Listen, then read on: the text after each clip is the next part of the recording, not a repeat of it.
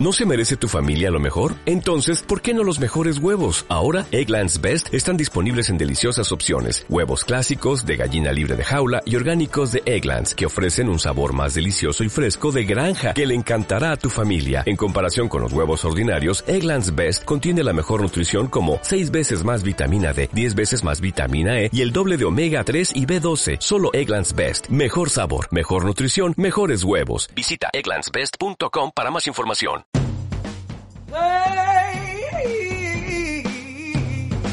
Hola, divagabundos de este loco mundo.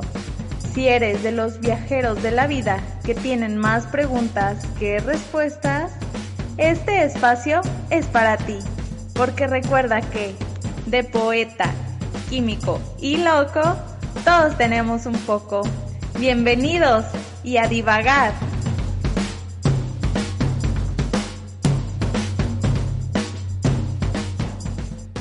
Dime, oh musa del héroe ingenioso que, después de arrasar la sacra Troya, anduvo tanto tiempo peregrino viendo muchas ciudades y costumbres, sin cuento conociendo grandes penas, sufrió en el mar su alma procurando la propia salvación y de su gente la deseada vuelta, pero inútil fue su afán, porque, víctimas de necia codicia, sus amados compañeros perecieron al fin.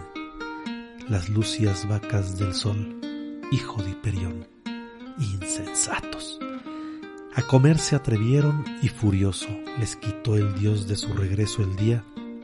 Parte de esas hazañas comunícanos, adorable deidad, hija de Júpiter.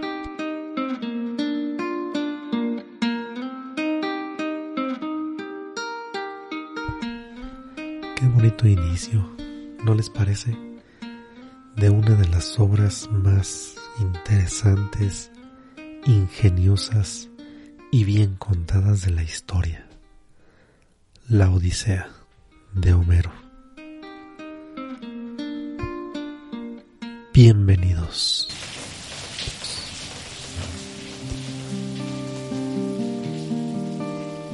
Esta noche llueve y la lluvia siempre es nostálgica. Todos hemos eh, sentido eso, nostalgia, y hablamos de nostalgia. ¿Qué es eso? ¿Qué es, ese término?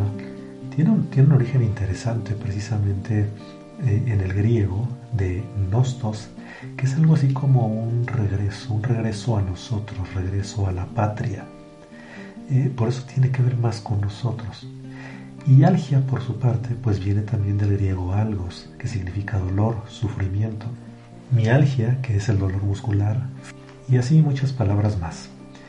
El término analgésico viene también de ahí, que quita el dolor. Es un compuesto que se utiliza como medicamento y que precisamente tiene la cualidad de quitar el dolor.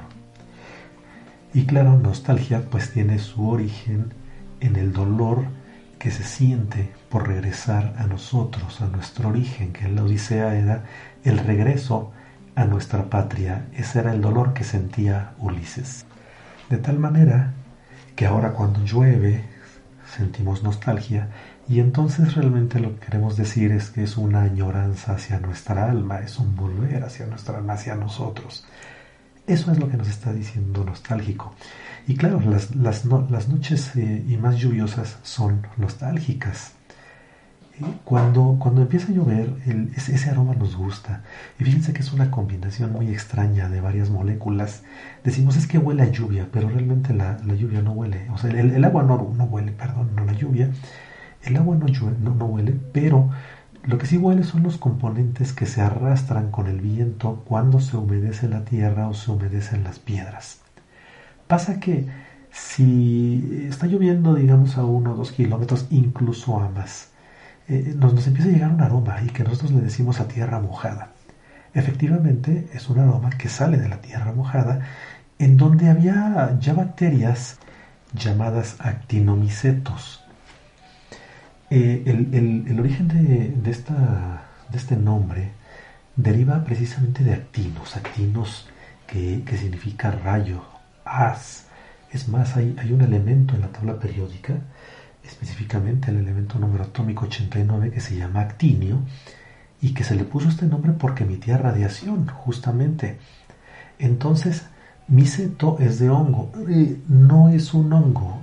Eh, lo que pasa es que crece como hongo, es una bacteria que crece como hongo.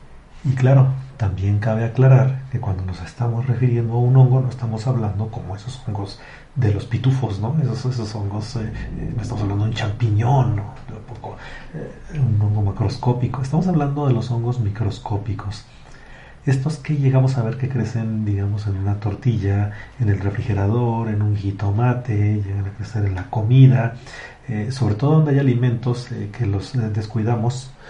Y bueno, pues a este tipo de, este tipo de, de, hongos es a los que me refiero, que las cianobacterias crecen como ellos. En fin, que estos microorganismos producen un compuesto que se llama geosmina. La geosmina, cuyo nombre a su vez viene de geos, tierra, y, esto de, osmin lo hemos visto también en palabras como jazmín, eh, que es algo así como oloroso, aromático.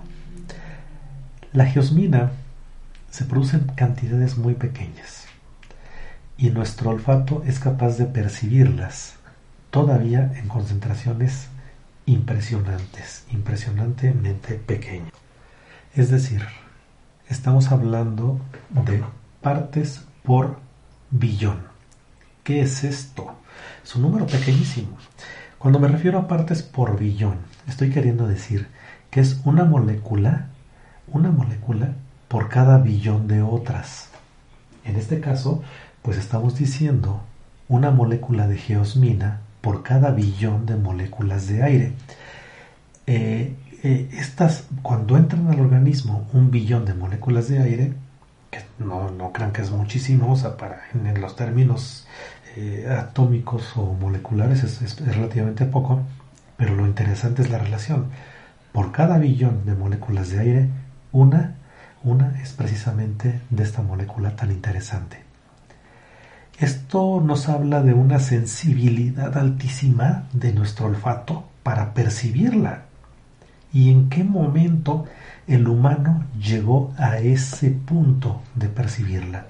Bueno, pues eh, se cree, se cree, es, es difícil, será difícil comprobarlo, pero se cree que es un producto de la evolución, es decir, de alguna manera representa la sobrevivencia. Imaginemos pueblos nómadas viajaban, viajaban mucho, buscaban agua, tenían sed. ¿Dónde hay agua? Pues precisamente donde había estas bacterias sacan la geosmina o la producen cuando crecen dentro del agua. Es más, el agua cuando ya está muy vieja, cuando está estancada, la probamos y no sabe a tierra. Ese olor a tierra es precisamente la geosmina. Pues bien, tribus nómadas viajaban y, eran kilómetros, eran días enteros de momento empieza a oler, empieza a oler a geosmina. ¿Qué pasa? Pues agua, es sinónimo de agua. Seguramente va a llover. Si son migrantes, seguramente cerca hay algún lago, cerca hay algún recurso natural que provee agua. Entonces esto los hacía o los guiaba hacia donde estaban precisamente estos, estos, mantos acuíferos y les permitía sobrevivir. Eh, no es una cualidad exclusivamente del, del humano, sino de los mamíferos en general y por ejemplo los camellos también tienen una alta sensibilidad. Cuando hablo de partes por billón, la, cantidad de molécula que estamos reconociendo es verdaderamente poca. Puedo hacer la analogía, se dice que los tiburones, por ejemplo, reconocen una gota de sangre en miles y miles de litros de agua. Tienen una sensibilidad tremenda. Esto es, bastante discutible. ¿eh? ya actualmente la ciencia tiene sus dudas de si realmente los, los tiburones se, guían por esas, se guían por la sangre. Eh, ya se ha cuestionado bastante, pero eso será otro tema. Ya sé que nos gusta divagar y para eso estamos, pero ciertamente es, es un tema interesante. Pues bien, la sensibilidad por la geosmina es mucho mayor en el humano que la que un tiburón puede tener por una gota de sangre en el mar, mucho mayor. Esto es, eh, esto es relevante, ¿no? Y además es, es sorprendente. Por eso nos agrada. Claro que la lluvia trae otras cosas. No sé, una serie de compuestos que puede arrastrar de las plantas, de los árboles, algunas cosas también ambientales, moléculas que podemos encontrar en el ambiente, pero algo, algo eh, eh, bonito es que en conjunto le, dan un cierto aroma, un aroma eh, muy peculiar. Así pues, al aroma de la lluvia le damos un nombre que le conocemos como petricor. Petricor es un término que, que inventaron, que acuñaron dos científicos, una, una, gran científica, Isabel Beer, y Richard Thomas de Melbourne, Australia en un departamento de química mineral en donde ellos trataban de estudiar a qué se debía precisamente este aroma. Sabían que el agua chocaba con las piedras, chocaba con la tierra y, surgían todos estos olores agradables. Tratando de investigar precisamente le llamaron a todo el conjunto petricor, de lo cual viene pues de, del nombre de Petri, que es efectivamente eh, a todo el mundo nos va a recordar inmediatamente piedra, y, el término icor, que es un aroma suave, un aroma tenue. Entonces, ellos estudiaban o trataban de encontrar a qué se debía ese aroma tenue a piedra cuando llovía. Así es que hicieron el término y, claro, eh, llevó todavía más tiempo para saber que se debía a la geosmina y a una serie, como ya mencioné, de compuestos adicionales. Hace muchos años, cuando no había servicios meteorológicos, cuando no había un internet mucho menos, la gente podía prever una lluvia. ¿eh? Eso me consta. Eso me consta. Yo recuerdo a una tía que ya era muy avanzada de edad. Ella siempre vivió en la sierra y, volteaba, parecía que no iba a llover. Ella empezaba a sentir el aroma eh, percibía el viento de dónde venía, dónde iba y decía va a llover dentro de dos horas. Eh, yo creo que es la, mejor meteoróloga que he conocido porque a las dos horas verdaderamente llovía. Esta intuición pues la ganaban efectivamente con el tiempo porque además era necesario. Ellos eh, no les podía agarrar una tormenta en media montaña, ¿no? esto se ha perdido, evidentemente se ha perdido, pero todavía nos queda el recuerdo del, aroma de lluvia. Y si le sumamos que, bueno, algunos de niños nos gustaba mojarnos, empezaba a llover y nos mojábamos, era, era común andar en la calle o incluso salirse a la calle a mojar. Literalmente empezaba la lluvia y todos para afuera, ¿no? A empaparse. Eh, en, ese, eh, generalmente los dejaban, no había mayor problema y esto también nos hace tomarle un cierto cariño al agua, al agua que venía del cielo, la lluvia. Claro que posteriormente nos metían, nos metían a la casa eh, y a bañar. ¿Cuál, ¿Cuál, era el origen de, este, de este baño inmediatamente? Tiene sentido. Eh, tiene sentido porque el, cambio de temperatura es para el cuerpo cuando se moja es, es, es lo reciente, es un cambio fuerte. Voy a poner de ejemplo, ¿qué pasa si nos bañamos? Cuando eh, salimos de la, de la ducha, y nos da frío, independientemente de si fue con agua eh, caliente o con agua fría, agua templada, sentimos frío.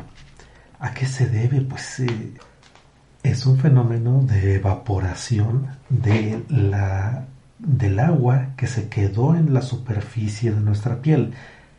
Muchas veces no la vemos, pero son microgotas, gotas pequeñísimas que tenemos distribuidas a lo largo de toda la piel y estas empiezan a evaporar. Eh, el, evaporarse les cuesta un trabajo, o sea, termodinámicamente, es decir, en términos de energía, nada es de gratis, ¿no?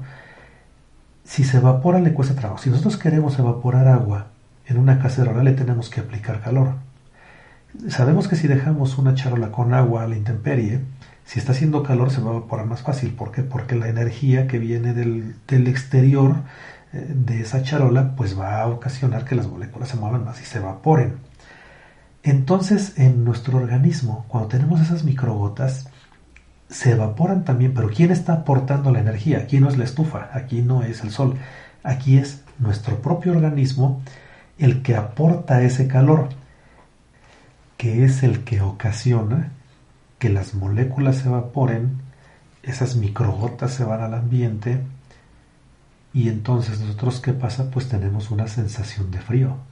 Evidentemente, estamos transfiriéndole calor de nuestro cuerpo a esas pequeñas gotas. Nos baja la temperatura y claro, empezamos a temblar, ¿no?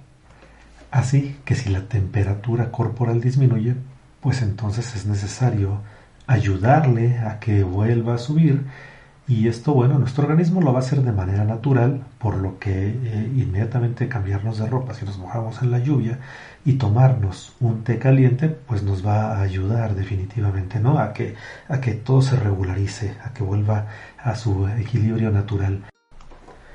Entonces es cuando nos dicen, oye, pues eh, ponte una cobija porque está haciendo frío, ¿no? Ponte una cobija porque tienes frío. Y, luego nos dicen, sabes que esta cobija está calientita, pero realmente no hay cobijas calientes. Eso hasta donde yo sé no existe. La cobija es la cobija. El, quien está aportando eh, el calor somos nosotros, es nuestro organismo, que está generando, por cierto, cantidades inmensas de calor desde que nacemos hasta que morimos. Siempre estamos emitiendo calor prácticamente. Entonces, ¿qué es lo que hace realmente la cobija? Impide que ese calor que nosotros estamos haciendo salga o se vaya. Eso es lo que está haciendo, lo que es una, una chamarra. Dices que esta chamarra está calientita. No, la chamarra no está calientita. El caliente soy yo, claro. Yo soy el caliente y entonces todo ese calor que estoy emitiendo lo estoy manteniendo dentro de la chamarra. Si esta no le facilita, si esta está hecha de un material que hace que se nos vaya, que se escape, pues entonces esa chamarra no le llamamos caliente, ¿no? Esta chamarra no es calientita. Pero, pero no es la chamarra, somos nosotros los que realmente estamos generando el calor. Y, fíjense, vuelvo un poco a la, evaporación de, estas moléculas de, agua, de estas microgotas que tenemos, cómo no solamente eh, se da el fenómeno y, y lo usamos cuando nos mojamos, no, no, también nos ayuda lo, increíble es que lo hacemos inconscientemente, o sea, a, veces, a veces nos ayudamos sin darnos cuenta. Vamos a poner una situación diferente. Tenemos mucho calor, estamos dormidos, o vemos a un bebé que está dormido, tiene calor. Son esos días veraniegos en los que no nos aguantamos, abrimos las ventanas y seguimos sudando nosotros. Cuando menos acordamos, pues eh, sin darnos cuenta, sin analizarlo, sin lanzar una hipótesis, simplemente levantamos los brazos y, nos quedan las, eh, las, axilas descubiertas. ¿no? Eso, eso lo hacemos de manera natural. ¿Por qué ocurre? Bueno, las axilas son un mecanismo por el cual nosotros sudamos. No nos gusta, no nos gusta sudar ni por las axilas ni por las ingles. Estas eh, regiones de nuestro cuerpo que sudan tienen esa función. ¿Por qué? Porque también salen esas microgotas. Estamos muriéndonos de calor salen esas microgotas, levantamos el brazo y se empiezan a evaporar las microgotas. ¿Qué pasa con nuestra temperatura? El mismo fenómeno que había hablado, el mismo fenómeno de cuando salimos de bañarnos. Pero en esta ocasión nos es de utilidad. ¿Por qué? Porque si está haciendo demasiado calor, entonces con eso podemos regular nuestra temperatura corporal y ahora lo que estamos haciendo es bajarla. De tal manera que si se fijan, siempre habrá un mecanismo para mantener un equilibrio dentro de nuestro cuerpo. Así que pues eh, suena curioso, ¿no? Pero eh, nos da calor, nos da sueño y sin darnos cuenta nuestras manos las ponemos en la nuca de esa manera, nos acostamos y de esa manera pues estamos eh, levantando nuestros, nuestras axilas al aire y pues nos refrescamos. Es interesante, no nos damos cuenta, pero eh, hay una inteligencia inconsciente que nos permite mantener el equilibrio termodinámico en nuestro organismo. Así que, pues, eh, ya saben, ya no vamos a decir estoy, estoy de flojo, estoy echándome una jeta, eh, estoy durmiendo la mona, estoy echándome un coyotito, ahora podemos decir, estoy manteniendo el equilibrio termodinámico, no solamente conmigo, sino además con el universo. Eh, ya platicaremos porque porque la, la, entropía se incrementa, la entropía se incrementa, entonces es un tema también interesante, pero, pero creo que, que este asunto termodinámico vale la pena aclararlo. Lo usamos mucho. Termo es una palabra que está metida en otras, y como puede ser, por ejemplo, termómetro, un, un, aparato o bien un, artículo que utilizamos para medir la temperatura. También tenemos, por ejemplo, un termostato, que es un aparato también que nos sirve para regular eh, una temperatura. Tenemos otros, por ejemplo, termo, cuando nos referimos a estos recipientes para que no salga de ninguna manera el calor de la bebida que estamos tomando o al revés, que no se caliente, también entonces hablamos de un termo. Hay un término también interesante, termidor. Y a quien le gusta la gastronomía, a quien le gusta comer, ha escuchado seguramente que la langosta estilo termidor es muy apreciada en muchos restaurantes. Esta, esta, ya, bueno, ya, ya divagando total, pues vamos a platicar un poco. Eh, es un plato muy elegante, eh, tiene su origen en Francia, en París.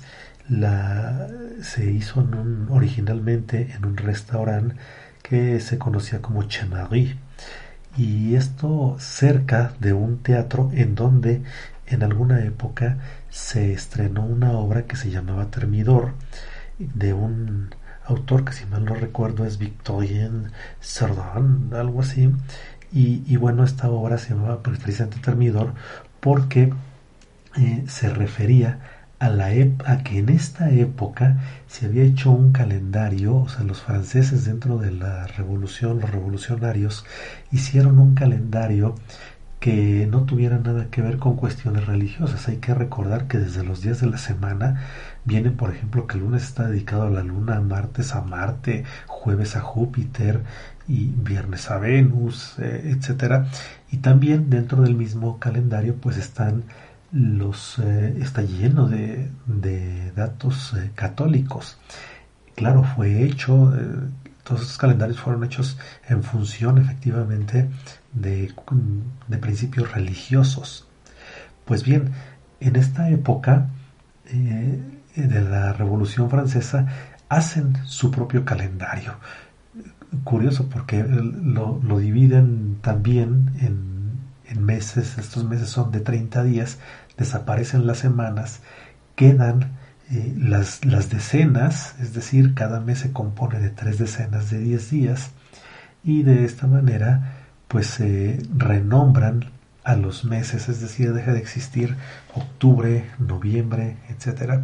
Incluso eh, hay uno dentro de los que ponen eh, pues este extermidor que tiene que ver con, con, el calor de termos, vuelvo otra vez al término, ¿no? Nada más es eh, como comentario es interesante porque uno de estos meses precisamente eh, se llamaba el mes del vino. Pues bien, eh, gracias a esta obra y gracias a que estaba una obra teatral en ese momento y que estaba cercano a este restaurante, entonces el chef inventa este platillo en donde la langosta pues se abre, se extrae la carne, se le da un cierto tratamiento gastronómico en principio es muy sabroso, yo lo he probado, pero es un platillo realmente caro. Bueno, ¿por qué se llama termidor? Pues por eso, por ese mes, porque en esa época no había eh, julio, existía el mes termidor, que era el mes del calor. Pues esto ya es más claro, ¿no? O sea, todo lo que tenga que ver con termo tiene que ver efectivamente con el calor. Eh, los termómetros, ahora estamos utilizando los termómetros infrarrojos, que además decimos que si nos lo ponen en la frente nos vaya a matar las neuronas. Eh, una total, total y absoluta mentira. Ya platicaremos de esto posteriormente, hay temas que platicar, porque lo que se me está antojando pues es un, rico café. Y, y, del café habría mucho que decir. El café nos quita el sueño, a unas personas sí, a otras no. Hay a quien lo disfruta, hay a quien le sabe amargo, hay quien no lo soporta. ¿Qué componentes tiene el café? De qué está hecho la cafeína, es cierto que quita el sueño, y si lo quita, ¿cómo lo hace? ¿Y ¿Por qué algunos cafés saben diferente a otros? ¿Por qué son amargos? ¿Por qué hay los que son menos amargos? Dice quien dice que el café es dulce, ¿realmente será? Bueno, pues para no saturarlos de tanta información, en este momento yo me detengo de tanto hablar, los dejo con, espero que con un poco de reflexión de los temas que hemos visto y eh, se me ocurre que el siguiente, la siguiente ocasión que nos, que eh, les platique algo, pues eh, partiremos del café, ¿por qué no? La lluvia creo que, creo que ya pasó y ya hay serenidad, hay calma chicha. Bueno, pues que tengan muy buena noche si es que esto lo escuchan de noche, excelente día si lo escuchan por la mañana. Yo lo estoy escuchando de noche, seguramente en Eslovaquia ya es de día. Y pues un abrazo también eh, para aquí y para Eslovaquia.